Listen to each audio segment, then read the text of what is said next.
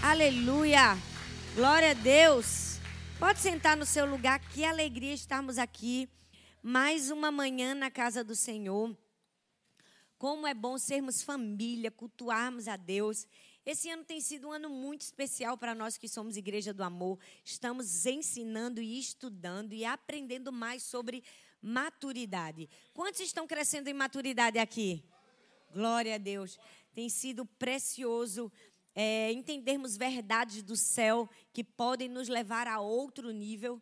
E hoje eu quero começar essa ministração fazendo uma pergunta bem sincera para você. Quem aqui, em algum momento da vida, já falou mal de alguém? Glória a Deus que vocês são muito sinceros, mas a verdade é que quando fazemos esse tipo de pergunta, ninguém quer levantar a mão. Agora deixa eu fazer outra pergunta. Quem aqui em algum momento da vida já sofreu com alguém falando mal de você? O número aumenta, gente. O número aumenta. Mas você já percebeu que a conta não fecha? a conta não fecha. Geralmente a conta de quem falou é maior do que o que nós falamos. E eu quero conversar um pouco sobre algo que acontece comigo, com você, que em algum momento da vida a gente já passou. Sermos alvo de crítica sabe? Não importa quem você é, não importa o que você tenha feito, não importa a posição que você ocupa, não importa o que você faz. Em algum momento da vida vai ter alguém para criticar você e que vai arranjar um motivo para falar de maneira negativa a seu respeito. Essa história, gente, começa ainda muito, muito novo, ainda na nossa infância. Desde pequenininho, desde a hora que a gente nasceu, tem alguém para dizer que a gente chora demais. É ou não é? Tem outros para dizer que a gente dorme de menos. Tem uma tia para dizer que você nasceu com o nariz da sua avó. Não é? Você vai crescendo, a ladainha continua, porque ainda criança tem alguém que vai falar mal de você, dizendo que você fala demais, que você é falante, que ninguém aguenta mais ouvir a sua voz. E vai ter outros que vão dizer assim: menino não fala nada, olha para aí, ó. Misé, como é que vai vencer na vida? Nem abre a boca. É verdade ou não é, gente? A gente vai crescendo, gente, o disco não muda, não. A gente fica jovem e se você é solteiro, alguém vai dizer que está escolhendo demais. Se você é noivo, vai ter alguém para falar da lista de casamento, do tamanho da festa, da qualidade dos docinhos. É verdade ou não é? Aí você casa e pensa que vai terminar. Ha, aí é que começou. Quando você decide ser pai e mãe. Nasceu uma criança, nasceu uma crítica a seu respeito. É verdade ou não é? Se o seu parto foi cesariana, você é menos mãe de quem teve o parto normal. Porque no fundo, no fundo, não vale de nada aquele corte de um lado para o outro. Mãe mesmo é aquela que dá um grito para parir. Já viu que é isso que acontece? Não, isso aí é mãe Nutella, é ou não é? A maternidade real é a maternidade que sofre as dores, não é? Aí o menino nasceu, você pensa, vai melhorar. Esse povo vai esquecer essa ladainha de parte normal, de parte cesariana, de quem é mãe mais forte, de quem é mãe mais fraca. Aí você começa a amamentar, não tem leite, o menino chora, dá complicação, você tem que dar mamadeira, pronto, perdeu a maternidade. Ixi, agora você é a pior das condenadas. Você é a mãe que não amamenta. Não é verdade? Seu filho pode ter muitas doenças porque o leite materno, porque aí você fica, Deus, por que o meu leite materno é tão pouco, não é? E você começa a ser julgada e criticada. E se você amamentar demais? Meu Deus, que absurdo, menino. Já já andando, a mulher ainda está amamentando.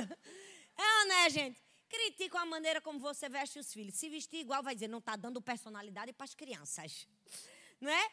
Se vestir diferente. Esse rapaz não custava vestir igual? É gêmeo? É ou não é? Se você reclama com o filho na frente dos outros, você é uma mãe ignorante. Se você leva para a salinha e diz, deveria ter disciplinado na hora.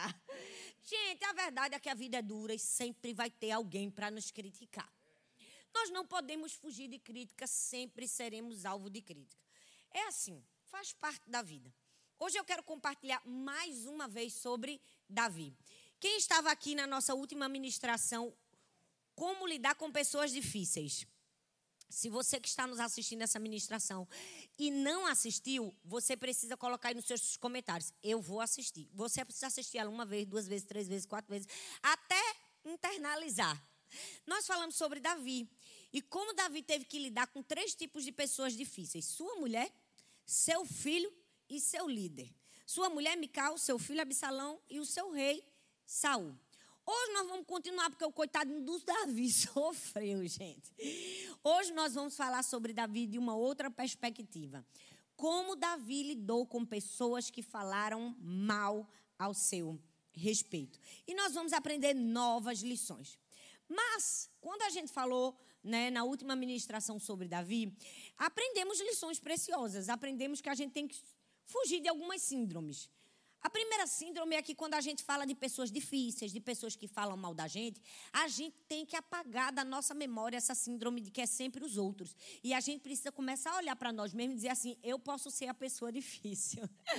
Eu posso ser essa pessoa que está falando mais do que deveria. Eu posso ser essa pessoa que está sendo crítica, que tem uma língua ferina, que tem uma língua mentirosa. Por quê? Porque o Deus desse século é sempre apontar o erro dos outros e nunca enxergar o seu. Isso é fato. E a gente aprendeu. Aprendeu ou não aprendeu? A duras penas, mas aprendeu. Outra síndrome que a gente aprendeu para sair de uma vez por todas é que a gente vai ter que lidar com pessoas difíceis sempre. E que a gente não pode simplesmente descartar as pessoas difíceis, como muitas pessoas estão ensinando por aí. Só ande com quem faz você crescer. Ande com quem leva você para o próximo nível. Fique junto de pessoas que vão fazer você ser melhor. Amém. Glória a Deus. Fique junto dessas pessoas. Mas você também não vai poder se isentar de gente complicada. Não vai poder se isentar de gente processada. Sabe por quê? Porque isso não é o evangelho de Cristo Jesus. Isso pode ser um ensinamento humano, pode ser uma doutrina humanista, egocentrista, centrada em si mesmo, pode ser uma doutrina é, de uma pretensa humildade, mas não é o evangelho. Porque Jesus andou com os complicados, com os processados. Jesus andou com aqueles que cortavam a orelha na hora da raiva. Foi, foi. Jesus comeu e repartiu o pão com quem ia trair. Jesus andou com cada tipo de gente para ensinar, porque esse é o evangelho de Cristo Jesus. Vivemos uma sociedade descartável. Não está nos meus objetivos, tira de perto de mim. Não senta na minha mesa, não é? Não participa comigo, sabe? Esse não é o evangelho. Nós aprendemos sobre isso nessa ministração. Se você não assistiu, assista. Hoje a gente vai continuar nesse mesmo espírito e vamos aprender com Davi o que fazer quando nós somos alvo de injustiça, quando nós somos alvo de alguém que fala mal ao nosso respeito. E vamos aprender isso na história de Davi e Golias. Eu tenho certeza que nesse momento tem alguém agora pensando, Davi Golias, mas eu sei tudo dessa história, o menininho que girou a pedra, meteu na cara do Golias, o Golias caiu no chão, já sei de tudo, eu sei que você sabe. Guarde toda essa sua sabedoria aí no canto, um pouco, no seu bolso. Porque a palavra de Deus é viva, é eficaz, né? É mais penetrante que uma espada de dois gumes. E numa mesma história, se você só ler Davi Golias pro resto da sua vida, sempre vai ter uma lição diferente de Deus para você. Amém? Porque não é a minha palavra, nem a sua, é a palavra do próprio Deus. Então hoje eu quero falar para você e fazer você pensar que quando Davi matou Golias, gente, ele não tinha lido 1 Samuel 17, 50, que dizia que tudo acabou bem, não. Ele não tinha a mínima imaginação de que ele ia derrotar um homem daquele tamanho, gente. Eu imagino que ele foi se tremendo todinho, porque ele não sabia o fim da história. E para piorar a situação, no meio desse caminho, falaram mal dele. No meio desse caminho, desprezaram ele. Não foi só um, não. Foi mais de um. E Davi nos ensinou como lidar. Sabe, às vezes a gente não tem dimensão. E a gente fica pensando que foi muito fácil para Davi pegar as cinco pedrinhas e fazer chum e jogar.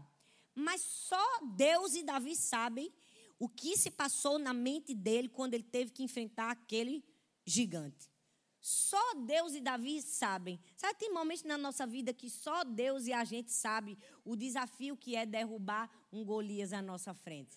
Só quem encara cara a cara um Golias é que sabe o desafio que foi. No fim é bonito, né? Todo mundo fala com uma pedrinha caiu no chão, mas só Deus e eu e você, quando estamos passando por uma situação, sabem como estava o nosso coração, cheio de medo, cheio de insegurança, cheio de incerteza.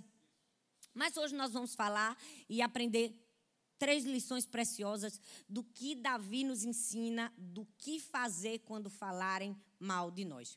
E a primeira lição é que a gente precisa entender que quando falam mal ao nosso respeito, parece a nossa definição, mas na verdade pode ser uma grande mentira.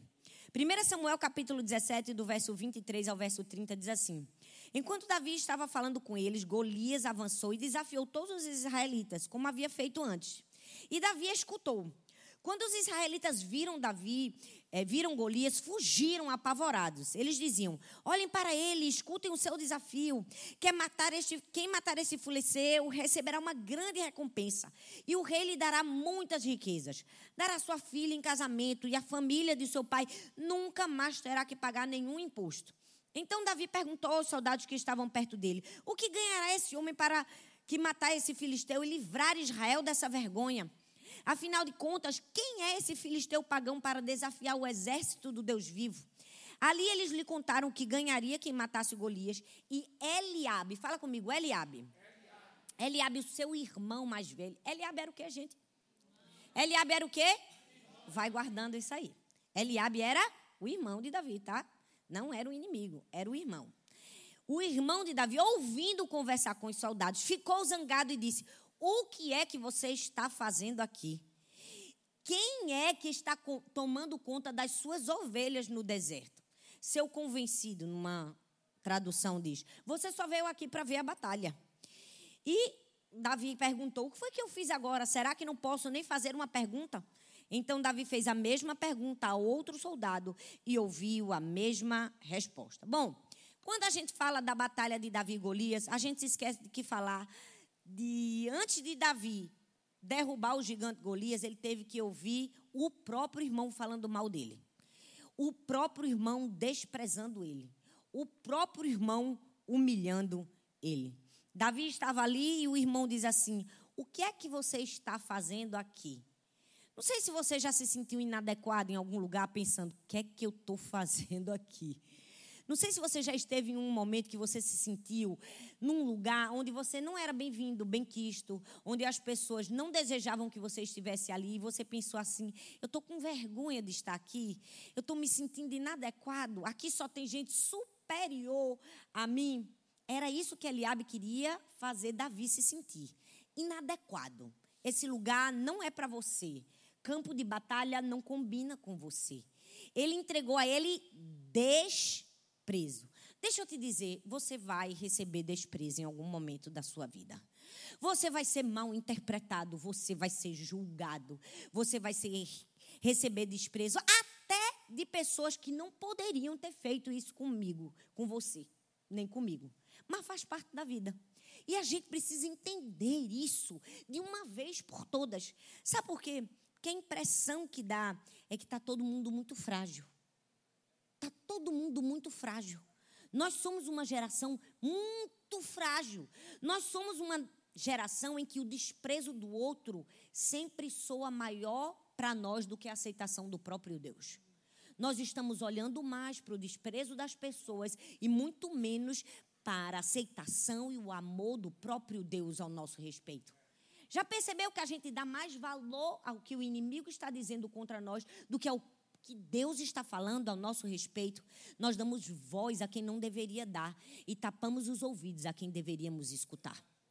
Infelizmente, nós somos uma geração em que sofre demais com o desprezo. Deixa eu te dizer, o desprezo é real? Sim. O desprezo dói? Dói. Mas o desprezo não precisa ser o seu decreto final. Se alguém te desprezou, se alguém falou mal ao seu respeito, você precisa entender, não é o seu fim. Sabe, eu fico imaginando a cena. Davi foi lá para obedecer o seu pai, entregar mantimento para os seus irmãos, e quando ele chega lá, só tem soldado, gente. Todas as pessoas que estavam ao redor de Davi tinham o quê? Tinha porte de soldado, tinha altura de soldado, tinha músculo de soldado, tinha tamanho de soldado, tinha armadura de soldado, tinha espada de soldado. E quem era Davi? Não tinha nada, pastorzinho de ovelha, franzinho de ruivo. Mas ele não se deixou intimidar nem paralisar, porque ele poderia não ter um estereótipo de soldado, mas ele tinha um coração de soldado. Deus está nos convidando a termos um coração de soldado. A gente não precisa ter estereótipo de soldado se nosso espírito é forte o suficiente para não se deixar paralisar diante das críticas. É isso que Deus está convidando a mim e a você. Davi não se deixou ser intimidado. Não tinha nada daquilo que parecia, não tinha nada daquilo que identificava que ele pertencia àquele lugar. Mas ainda assim, quem foi que matou Golias? Foi ele. Nem sempre a gente vai ter tudo que parece que a gente pertence a um lugar, mas quem sabe Deus quer dar a vitória na nossa mão, é verdade ou não é? Davi não tinha nenhum estereótipo, mas ele não deixou que o desprezo lhe fizesse abandonar o seu propósito. Essa é a primeira lição que eu quero ensinar para mim e para você. Dê as costas para o desprezo mas não dê as costas para o seu propósito. Sabe, pode até parecer a sua definição, mas é uma grande mentira. A verdade é que muitos Eliabes vão aparecer na nossa vida. Muitas pessoas vão tentar nos dar rótulos, elas vão tentar nos dar definições. Elas vão tentar olhar para nós e dizer: você é um pastorzinho, fedorento a ovelhas. Você é pequenininho. Um ruivo desgrenhado, não tem porte de atleta, não tem porte de soldado, não tem armadura de soldado, não tem espada de soldado. Quem você pensa que é? É verdade que teremos muitos Eliabes na nossa vida e vamos receber desprezo. Já percebeu? É assim que funciona no mundo, gente. Se você for muito alegre, as pessoas vão chamar você de quê? Exagerada. Quer aparecer.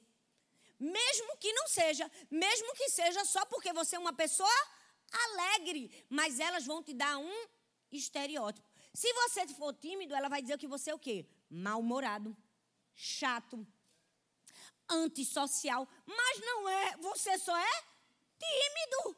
Mas é isso que o mundo faz. Se você for uma pessoa amorosa, dócil, vão dizer que você é o quê? Besta. Vão dizer que você é o quê? Passivo. É verdade ou não é, gente? É a verdade. Se você for uma pessoa muito otimista, se suas lentes para o mundo forem sempre positivas, vão dizer que você é bobo. Vão dizer que você é utópico. Vão dizer que você é sonhador. Mas o que é que a gente precisa fazer diante disso? A gente precisa lembrar das palavras de Cristo ao nosso respeito. Eu amo que no Salmo 139, versículo 16 e 17 diz assim: Os teus olhos viram o meu corpo ainda informe. E no teu livro todas essas coisas foram escritas, as quais em continuação foram formadas, quando nenhuma delas havia, e quão preciosos me são, ó Deus, os teus pensamentos. Quão grande é a soma deles. Deixa eu te dizer, todas as vezes que um Eliabe tentar te definir sobre quem supostamente ele acredita que você é, você precisa se fazer uma pergunta. Essa é a definição dos pensamentos de Deus sobre mim? Por que nós acreditamos nos Eliabes e não, fiz, não fazemos a pergunta: realmente é essa a definição que Deus tem ao meu respeito? O problema da gente é que a gente é muito emocional emocional para o que as pessoas falam e pouco emocional para o que Deus diz ao nosso respeito. A gente se esquece de interpelar e dizer assim: será que é isso mesmo que Deus fala sobre mim? Será que Deus diz isso mesmo ao meu respeito? Então, se você está aqui hoje para aprender como responder a pessoas que falam mal de você, a primeira chave que eu vou te dar é: faça a pergunta: será que é esse mesmo pensamento que Deus diz ao meu respeito? Mas sabe qual é o problema? As pessoas não conhecem a Deus, não conhecem a palavra de Deus. E aí, quando elas recebem o desprezo, elas acreditam no desprezo, porque elas não conhecem a palavra e o decreto de Deus ao nosso respeito. Elas não conhecem quando Deus diz que nós somos filhos amados, que nós somos sacerdócio real, nação santa, povo de propriedade escolhida de Deus, que nós fomos chamados para um propósito, que nós faremos coisas maiores no nome daquele que nos chamou. Elas se esquecem de examinar as Escrituras e assumir para si aquilo que Deus falou. Nós precisamos entender, não somos a definição dos outros, somos a definição de Deus. Mas Eliabe não só perguntou assim: quem você pensa que é para estar aqui? Não, foi mais profundo, foi pior. Ele disse assim: ó, com quem você deixou as poucas ovelhas? Desprezou por uma segunda vez. Ele quis dizer assim, assim, rapaz, você nasceu para pouca coisa. Você é só um pastorzinho de poucas ovelhas. Seu lugar não é no campo de batalha. Seu lugar é no pasto. Quantas vezes nós não recebemos Eliabes na nossa vida que diz assim: seu lugar não é aqui, não. Seu lugar é em casa. O que é está fazendo aqui? Oxe, está querendo ser líder de célula? Querendo servir? Não, não, não. Nasceu só para, como muitos falam com muitas mulheres, só para pilotar seu fogão. Você não tem voz. Deus não mandou nem você falar. Quem você pensa que é para querer ensinar algo a alguém? Você é um novo convertido. Olha só. Sempre vai ter um Eliabe com uma fala, fala dessa, com um desprezo desse. O que é que a gente precisa fazer? Não ceder às interpretações erradas. Não ceder às mentiras. Sabe, eu amo que o texto de 1 Samuel, capítulo 17, versículo 20, diz assim: ó, na manhã seguinte, Davi se levantou cedo e deixou alguém encarregado de suas ovelhas, pegou os mantimentos e foi para o acampamento como Jessé havia mandado. Presta atenção, o pai de Davi disse assim: Você vai levar comida para os seus irmãos. Mas antes de levar comida para os seus irmãos, o que foi que Davi fez? Deixou um encarregado para as suas ovelhas. Eu amo que Davi não deixou as suas ovelhas a mercê da sorte. Sabe por quê? Porque ele via valor nas suas ovelhas. Aquilo que Eliabe desprezava, Davi dava valor. Aquilo que Eliabe dizia assim, vale de nada, Davi, vale muito para mim. Para mim tem valor. Essas poucas ovelhas para você podem não significar nada, mas para mim significa muito porque foi o meu pai que me confiou. Sabe, nós precisamos aprender que aquilo que está nas nossas mãos Pode até parecer pequeno. Se foi Deus quem nos confiou, nós precisamos dar o devido valor. Sabe qual é o nosso problema? A gente acha que só tem valor aquilo que é bonito: a armadura, a espada, o soldado, a guerra, uh, o que está em alta. Quando, na verdade, o que deve ter valor mesmo é aquilo que Deus confiou nas suas mãos. Foi uma ovelha, pronto, dê valor a essa pouca ovelha que o Senhor te deu. Porque quando nós damos valor ao pouco que o Senhor nos deu, Ele pode colocar-nos sobre o muito que muitas pessoas querem e que às vezes até o nosso coração não deseja. Davi não deixou a mercê, ele enxergou valor. E ele não deu ouvidos às mentiras. Ele estava tão focado na verdade que tudo que Eliabe falava, ele não acreditava. Sabe, nós precisamos estar tão focados na verdade de Deus a nosso respeito que cada mentira que a gente recebe, cada mentira não, cada não, cada palavra maldita, sabe, bate e volta. Bate e volta. Sabe, nós precisamos estar tão firmados em Deus que não vai abalar. Veja só o que ele disse. Três tópicos nesse texto. Ele diz assim: ó, sei que você é presunçoso. Presunçoso significa aquele que se considera melhor. Gente, qual o embasamento para Davi ser presunçoso? Se ele era o único que tinha o pior emprego da família. Todo mundo era soldado e ele era pastor de ovelhas. Como é que ele poderia olhar para a família dele e dizer assim: Eu sou o melhor? É impossível, gente. Não tem nem embasamento. O melhor emprego, a melhor posição, o status estava com quem? Com os irmãos. Não tinha embasamento nenhum para Davi ser um presunçoso. Mas o Eliabe estava tentando dizer uma mentira a respeito dele, para ele acreditar. Depois que ele diz que você é presunçoso, ele diz assim: seu coração é mau. Gente, presta atenção. Tantas pessoas são sem entendimento estão acreditando na mentira do diabo porque não aprenderam a ouvir a verdade da palavra de Deus. Olha bem para mim. Eliabe disse assim: seu coração é mau. O coração de Davi era mau? Não, porque ó, um tempinho antes, se você ler a Bíblia, quando o profeta Samuel foi ungir, que mandou chamar o pai, nem chamou Davi, ainda nem o nome dele disse. Disse assim: tem um caçula ali. E ele diz assim: Pois é esse mesmo, porque Deus não vê como vê o homem, Deus vê o. Então Deus já tinha dito: o coração dele é bom. Aí o diabo veio: o coração é mau. Toda vez que Deus disser assim: seu coração é bom, o diabo vai dizer: seu coração é mau. Toda vez que Deus disser assim: você tem talento, você tem um propósito, o diabo dizer: tem talento? Não, não tem propósito. Toda a verdade de Deus, o diabo vai tentar lançar na nosso rosto, que é uma mentira. Esteja atento para discernir verdades de Deus e mentiras de Satanás. Ele disse assim: seu coração é mau. E depois ele disse uma terceira mentira. Ele disse assim: Você só veio para ver a batalha. Verdade? Mentira. Ele foi para lá por quê? Ele foi em obediência. O pai dele disse: Você vai levar a comida. Ele era só entregador de iFood. Ele não foi para ver batalha. Ele foi para entregar comida. Você percebe como o diabo é sujo e mentiroso? Ele sempre vai lançar mentiras ao nosso respeito. Mas a gente precisa estar tão focado na verdade de Deus que não vamos acreditar na mentira de Satanás. Nós precisamos dar as costas para as mentiras e olhar para a verdade da palavra de Deus. O desprezo dos outros sempre vai mentir para você. Vai mentir sobre dizer que você é o que você não é, que você está fazendo o que você não está fazendo e que você tem uma intenção que você não tem. E isso pode ferir você.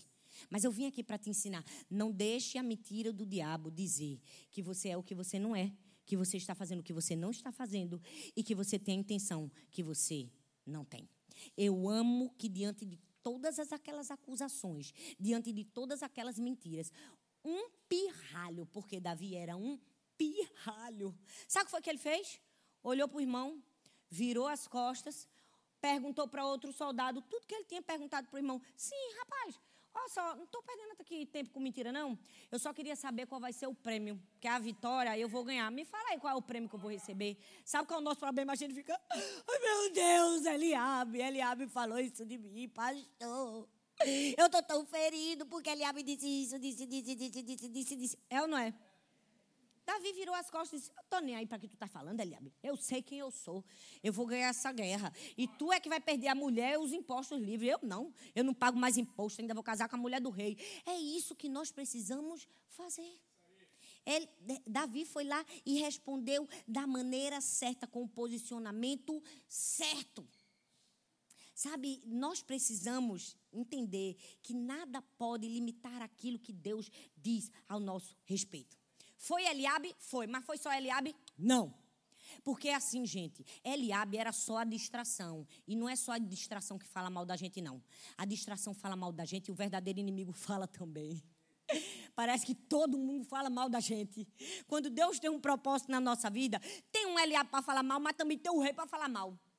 Por quê? Porque chega no ouvido de Saul. E quando chega no ouvido de Saul, o que é que Saul diz? 1 Samuel, capítulo 17, do 31 ao 33, ele disse assim: Rapaz, tu não pode lutar contra esse filisteu, não. Porque ele foi soldado a vida inteira. E você não passa de um rapazinho. Você é apenas um moleque. A minha pergunta para mim e para você hoje é: qual é o seu apenas? O que foi que disseram para você que você é apenas isso? Às vezes o diabo vai olhar para a gente e vai dizer assim: você é apenas isso. Já é duro a gente ouvir alguém falar mal da gente. Mas é mais duro ainda quando a gente alguém diz assim: você é apenas isso. Porque quando diz assim, você é apenas isso, a gente nem tenta ser outra coisa. É ou não é? Porque alguém diz que a gente era só uma coisa, a gente se esquece de tentar ser outra. Você é apenas isso. Sabe? Existem duas reações quando ouvimos um você é apenas isso quando a gente não conhece a nossa verdadeira identidade, a gente vai recuar e paralisar. Mas quando a gente conhece a nossa verdadeira identidade, a gente vai avançar e se posicionar. Nós estamos aqui para não recuarmos, nós estamos aqui para avançarmos e nos posicionarmos naquilo que o próprio Deus nos chamou. Se alguém disse assim, você é um apenas, não se preocupe não. A serva de Namã também era só apenas uma serva, mas foi ela que Deus usou para curar Namã. Foi ou não foi? Gente, Amós, Amós era só um fazendeiro, não tinha família nobre, não tinha nada, mas foi apenas um fazendeiro que Deus chamou para, ser o quê? Um profeta. José, José era apenas um escravo, gente. Humilhado, esquecido e abandonado pela sua própria família. Mas foi só o apenas José que Deus levantou para salvar toda uma geração da fome.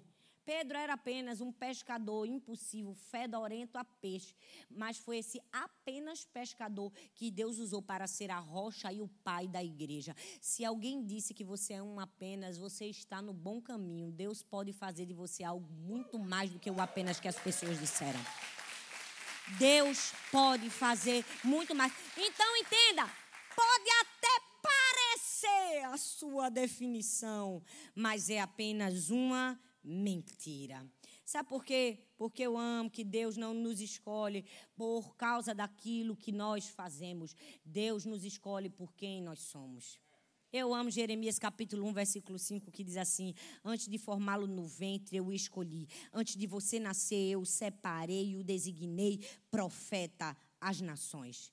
Eu amo que quando o Senhor dá essa palavra a Jeremias, ele diz assim: Ó, Jeremias, eu te escolhi antes de formá-lo no seu ventre. Porque tem um momento que quando é Saul, né, diz assim: "Você é apenas um rapazinho". Aí Davi diz assim: "Ó, oh, rapaz, eu sou até apenas um rapazinho, mas deixa eu te dizer, eu tenho experiência. Ó, oh, eu já matei um urso, eu já matei um leão. Era como se Davi tivesse dizendo assim: "Me coloca no time treinador". Me bota na frente, me tira do banco de reserva que eu sei lutar. Eu tenho experiência. Aparentemente, eu sou pequenininho, mas rapaz, tu nem sabe. Já matei um urso, já matei um leão. Era como se Davi estivesse puxando o currículo dele para Saul. E como se estivesse dizendo assim: Eu tenho experiência, mas eu amo que Deus não nos escolhe por aquilo que nós fazemos. Deus nos dá experiência por quem nós somos. Não sei se você está conseguindo compreender, mas quando o texto diz: Antes de te formar no ventre, eu te escolhi. Deixa eu te fazer uma pergunta: Alguém antes do ventre tem alguma experiência? Um bebê na barriga da sua mãe tem experiência? Vamos, gente, me ajuda a pregar. Tem experiência? Não tem. E Deus escolheu escolheu. Deus não nos escolhe por causa da nossa experiência. Agora, Deus nos dá experiência por quem nós somos. Ele disse assim: vou fazer você matar um urso, vou fazer você matar um leão, porque vai ter uma hora que você vai ter que matar um gigante. Então, deixa eu te dizer: toda a sua experiência que você vai recebendo ao longo da vida é porque Deus já preparou o Golias para você destruir. E a única forma de vencer esse desprezo que as pessoas nos dão é acreditando muito mais no que Deus disse ao nosso respeito do que na palavra do inimigo que nos desprezou. E Davi ensinou isso de uma maneira maravilhosa. Mas sabe, eu estava pensando nesse texto, imaginando Davi olhando para Saul e dizendo assim: Eu já matei um urso e um leão. Gente, é um currículo invejável, porque eu mesmo, se eu visse um urso e um leão, dava uma carreira. Mas Davi matou um urso e um leão. Para comigo e pensa, é um know-how. Ele tinha experiência, tinha ou não tinha? Tinha. Mas será que Davi matou um urso e um leão porque ele era corajoso? Não. Deus falou comigo assim: sabe por que Davi matou um urso e um leão? Porque ele estava cuidando dos negócios do seu pai. Todas as vezes que o nosso propósito é maior do que nós mesmos, nós seremos capacitados a fazer coisas que nem saberíamos que poderíamos fazer, porque o nosso propósito é maior do que a nossa aparente fraqueza. Então, Davi mata um urso e um leão, porque ele disse assim: não é porque eu sou forte, não é porque eu sou maravilhoso, não é por causa disso, é porque eu estou defendendo os negócios do meu pai. Então, tem momentos na nossa vida que nós vamos nos deparar com ursos, com leões, podemos até ficar com medo, mas quando o nosso propósito e a nossa paixão é maior, a gente disse assim: eu mato, eu mato, porque eu vou na força do Deus dos exércitos, eu estou cuidando do que meu pai mandou eu cuidar, eu estou fazendo o que meu pai mandou eu fazer, e eu não vou parar, porque é meu pai que me habilita. Então, se você está com medo, tem muito urso e leão vindo para cima de mim, entenda que é seu pai. Entenda quem é seu pai e qual o seu propósito aqui na terra. Segunda lição do texto: parece ser o vale, mas é o monte da reviravolta. Porque é ali no meio do vale, quando Davi chega para lutar com Golias, tem um momento que a Bíblia fala em 1 Samuel 17, 40, diz assim: que Golias começa a zombar de Davi. Ele disse assim: Para que, que esse bastão? Você pensa que eu sou um cachorro? Gente, o camarada sabia quem era, quem era. Sabia ou não sabia? Foi humilhado pelo irmão, foi humilhado pelo rei, aí o terceiro foi humilhado pelo gigante. O gigante disse assim: Quem você. Tá pensando que eu sou cachorro é, para vir com esse bastão? Você já percebeu que quando o inimigo quer acabar com a gente, ele despreza quem a gente é e até aquilo que a gente tem? Ele olha para aquilo que Deus deu para a gente e diz assim, muito pouco. Bicho, uma pedrinha só, um bastão, tá pensando que eu sou cachorro? Foi isso que Golias fez. Ah, gente, mas eu amo. eu amo que nós precisamos entender que aquilo que Deus colocou na nossa mão pode parecer insignificante, mas vai ser um instrumento que Deus vai usar para nos dar a vitória final. Olha só, eu fico me lembrando de uma, de uma ministração que eu preguei sobre o povo de Israel quando estava cativo na Babilônia. Não sei se você já assistiu essa mensagem. Se eu não me engano, é Louve na dor. Salmo 137 diz que naquele momento de desespero, o povo de Israel penduraram as liras nas árvores. Quando eles penduraram as liras nas árvores, é como se eles estivessem dizendo assim: desistimos não tem mais o que fazer. E a lira era um instrumento de adoração, era um instrumento de exaltação. É como se ele dissesse assim: perdemos a alegria, perde, perdemos a satisfação, não tem mais nada que a gente fazer. A gente perdeu. Eles se entregaram para o inimigo. E às vezes, no meio das aflições, a gente se entrega. A gente diz assim: rapaz, perdi. Eu estou aqui no meio do caminho, parece que não tem vitória à vista. Eu não tenho nada para vencer esse inimigo, mas a gente tem. Tinha uma lira nas mãos. A lira era um instrumento de adoração que eles poderiam ter usado para vencer o inimigo. Mas sabe o que eles fizeram? Penduraram as liras nas árvores. Sabe quantas vezes Deus colocou um instrumento que aparentemente pode parecer insignificante, mas ele pode nos dar a vitória? Na mão de Davi era só um estilingue. Na mão de Moisés era só uma vara. Mas não importa aquilo que está nas nossas mãos, importa o poder sobrenatural que Deus pode fazer com aquilo que está nas nossas mãos. Então, deixa eu te dizer: escolha usar o que Deus colocou nas suas mãos. Pode parecer insignificante, mas ele é um instrumento da vitória que Deus vai te dar. Solte a vitimização. Pare de dizer: não tenho nada. Só tenho um bastão, só tenho cinco pedrinhas, Deus. Por que o Senhor me leva aqui para o meio desse gigante com cinco pedrinhas, né? Por que, que o Senhor só me deu uma varinha? Como é que eu abro o mar com uma varinha? Quantas vezes a gente diz, meu dom é pequeno, meu dom é talento. A gente está sempre olhando para a vara do outro, para o instrumento do outro, quando Deus está dizendo assim, o que eu coloquei nas suas mãos já é o necessário para você vencer essa guerra. O que é que tem nas suas mãos? Quando Moisés olha para Deus e diz: Deus, eu não posso. Eu amo que todas as vezes que a gente faz perguntas tolas para Deus, ele faz outra pergunta que faz a gente dizer assim: por que, que eu perguntei? Davi, Moisés disse assim: Eu sou gago, Deus, ninguém vai acreditar em mim. Ele fez: O que é que tem nas suas mãos? Deus está perguntando para mim e para você hoje: O que é que tem nas suas mãos? O que foi que eu já te dei? Você não está usando porque está acreditando no inimigo. Porque você está dando voz muito maior para quem falou mal de você quando eu tenho verdades do céu a seu respeito. Você precisa entender, ei, pode até parecer seu vale, pode até parecer que você está morrendo, pode até parecer que o gigante vai olhar para você, vai, vai zombar de, vai, de você, vai dizer, tá vindo com pau e pedra, é? Hum, deixa só o pau e a pedra o que vai fazer com ele. Falo nada, é ou não é? Aquela pedrinha, pá, derrubou. Sabe, nós precisamos entender, não é sobre quem nós somos. Nem simplesmente sobre um instrumento, é sobre o que Deus é capaz de fazer com quem nós somos e o instrumento que Ele colocou na nossa mão. Davi só tinha um estilingue, aquele menininho só tinha cinco pães e dois peixinhos e multiplicou. A Rabi só tinha uma fitinha vermelha e foi o sinal de livramento. Nós não podemos desprezar aquilo que Deus nos deu.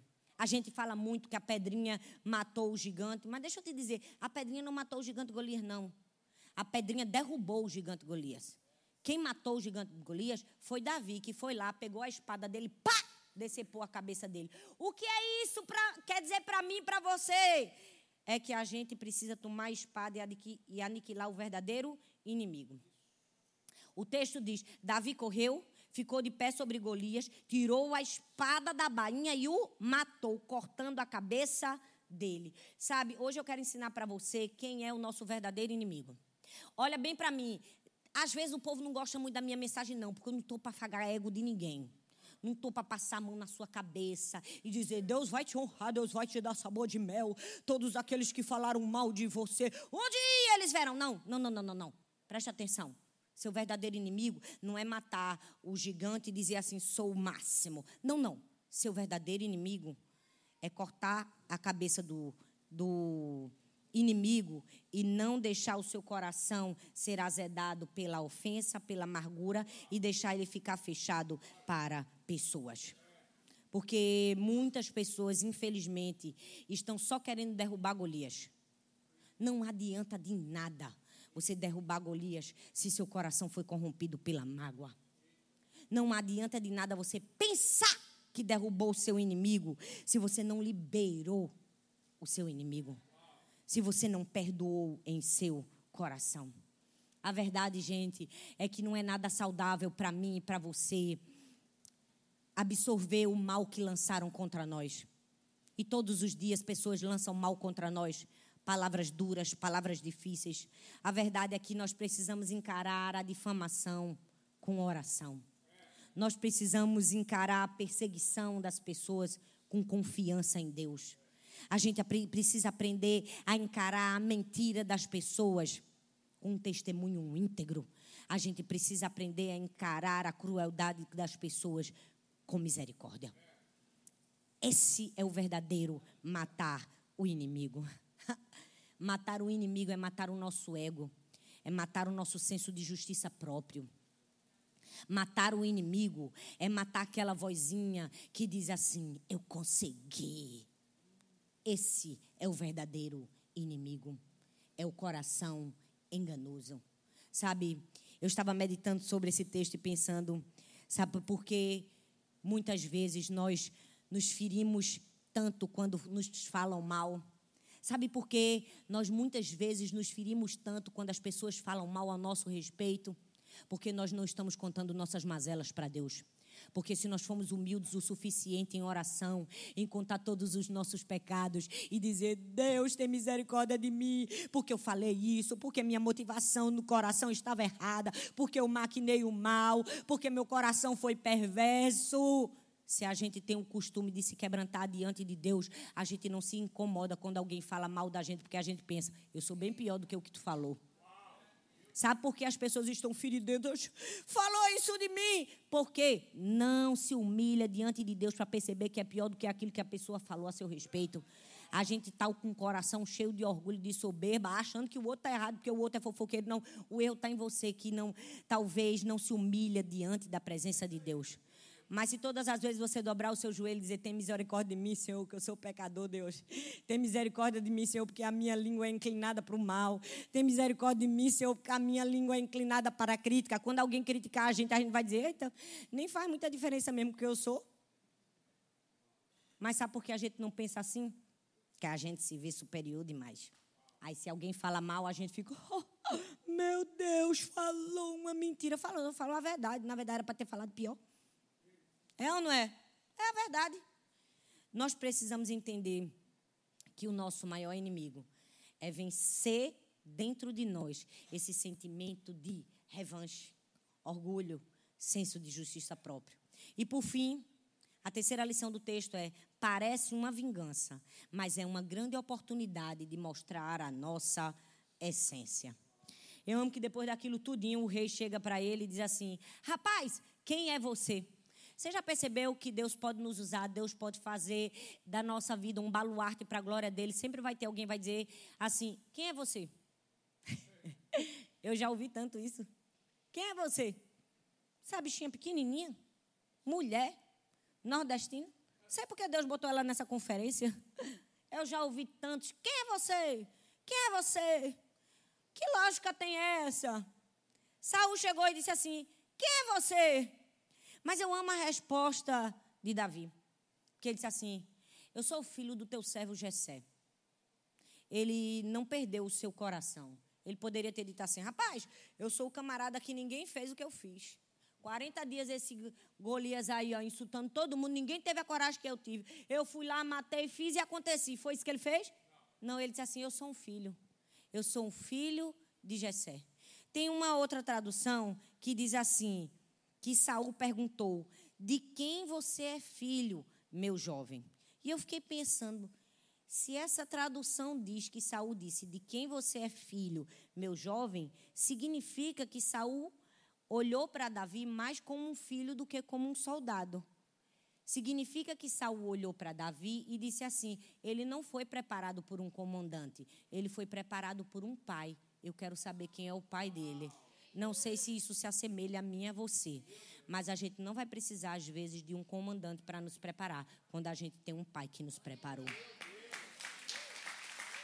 De quem você é filho? Você vai dizer assim: ó, eu sou só um filho. Eu não sou guerreiro, eu não sou soldado, não sou especialista em espada, não sou esgrimista. eu não sou nada disso. Eu sou um filho. Deus está nos convidando a viver uma vida tão íntegra que Ele vai nos dar a capacidade de vencer os inimigos os Eliabes se levantaram para falar da gente, os Saús também vão falar da gente, os Golias também vão falar da gente. Sempre vai ter alguém para nos menosprezar, sempre vai ter alguém para dizer que a gente é o que a gente não é, sempre vai ter alguém com um, um, uma lábia e uma verborreia ardilosa, maligna, para fazer você ter uma imagem pejorativa diante das pessoas. Sempre vai ter alguém para deturpar quem você é pela sua aparência, mas você precisa ter uma certeza. Eu sou filho. Eu sou filha. Eu sou filho. E sabe o que mais? Eu guardei e preservei a minha essência. Sabe por quê? Porque ele poderia ter dito qualquer coisa a seu respeito, menos que era filho. Afinal, o pai dele nem sequer citou o nome quando o profeta chamou. O pai dele esqueceu ele. Esqueceu ou não esqueceu? Esqueceu. esqueceu. Ele poderia estar com o coração cheio de vingança? Poderia. Ele poderia ter dito: agora que eu venci, agora que eu matei, eu vou dizer que eu sou Davi. Mas ele disse assim: eu sou filho de Jessé. Sabe, eu queria convidar você a ficar em pé e pensar comigo. Qual tem sido a sua reação diante do que falam a seu respeito? Hoje a gente falou sobre Davi, mas para mim, o maior exemplo na Bíblia de alguém que sabia responder a críticas foi Jesus. Porque Jesus ouvia as pessoas falarem cara a cara mal dele, porque os fariseus falavam na cara dele. Quem você pensa que é? Você expulsa demônios por Beuzebu. Mas mais do que isso, gente, olha para mim. Jesus ouvia cara a cara. E aquilo que Jesus não ouvia, ele sabia, porque ele era onipresente e onisciente. Até o que falavam sem Jesus ouvir, ele sabia. Porque eu e você, a gente só sabe o que dizem na cara da gente. A gente não consegue ouvir o que as pessoas contam na casa deles, nem o que eles contam quando saem do culto. É ou não é? A gente não consegue ouvir o que as pessoas falam sobre nós, mas Jesus ouvia. E mesmo assim, Jesus teve a habilidade de saber quem ele era sem precisar do aplauso de ninguém. Jesus foi aquilo que eu chamo de o homem do meio. Ele soube conviver com João e com Judas. Ele soube dar o pão a João e a Judas. Ele soube cuidar daquele que estava lhe dando conforto e daquele que estava planejando a sua morte. Você é essa pessoa que sabe lidar com o João e com o Judas? Que sabe ouvir o João e o Judas? Que sabe ouvir aquele que te ama, que encosta a cabeça no seu colo, que te dá afago, que diz assim: Eu sei o momento difícil que você está passando. Você precisa de um abraço? Você sabe conviver com aquela pessoa que te ama por quem você é? Você é capaz de conviver com aquela pessoa que não espera expectativas suas, aquilo que você pode entregar, mas diz assim: Eu estou aqui para te ajudar nesse momento difícil.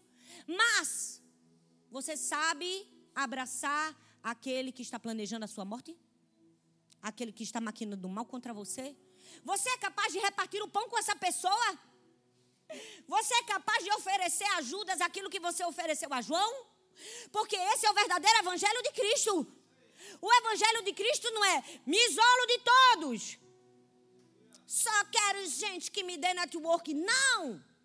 O evangelho de Jesus é amar a todos, por mais que essa palavra seja dura, incômoda, desce doendo na gente, esse é o evangelho de Jesus Cristo. No culto passado, quando eu falei sobre como lidar com pessoas difíceis, o último post que eu coloquei lá no meu Instagram era: Nós precisamos das pessoas. Pessoas ferem, mas pessoas curam. Não desista das pessoas. Se você olhar os comentários, você vai ver a triste realidade de uma sociedade doente que aprendeu a seguir gente que diz assim: Eu sou boa demais, eu faço uma seleção para andar comigo. Ah, não, eu não ando com ninguém, não, porque meus amigos estão mais para ser cobra do que para andar comigo. Aí eu tenho vontade de dizer assim: e tu és o quê?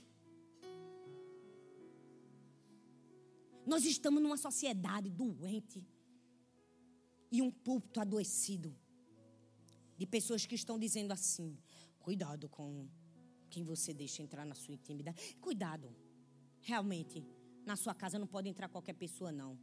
Mas cuidado com a vaidade da simplicidade. Eu tenho visto muita vaidade da simplicidade. Porque eu sou simples. Porque eu sou porque eu sou aqui. Porque eu estou aos pés do Senhor. Porque eu não estou procurando a glória e a fama. Isso é vaidade da simplicidade de uma pseudo-humildade. Isso enoja. Isso não é evangelho de Cristo Jesus. Quem somos nós? Quem somos nós? Como diz Spurgeon, se falarem mal de mim, eu estou no troco, eu estou no ganho, eu estou no lucro. Sabe por quê? Eles não sabem que eu sou pior. Estão falando mal de você, rapaz, fica no lucro. Se ele soubesse o que passa na tua cabeça, não é? Se soubesse a raiva que tu tivesse daquela pessoa, se soubesse como você tratou o garçom, que não podia fazer nada contra você. Eu vim aqui para te dizer: vamos sair desse mundo encantado. Que todo mundo vai nos bajular. Que todo mundo vai dizer que a gente é maravilhoso. E vamos começar a entender. Pode falar mal. Pode dizer que eu sou franzino. Pode dizer que eu sou um pastor de ovelhas. Pode dizer que minhas ovelhas são pouquinhas. Eu me viro para os falatórios malignos e estou focado no meu propósito. Eu derrubo o gigante com a pedra, pego a espada dele, mato e ainda dou a honra e a glória para o Senhor dos Exércitos. Feche seus olhos no seu lugar. Senhor, nós queremos te agradecer pela tua palavra.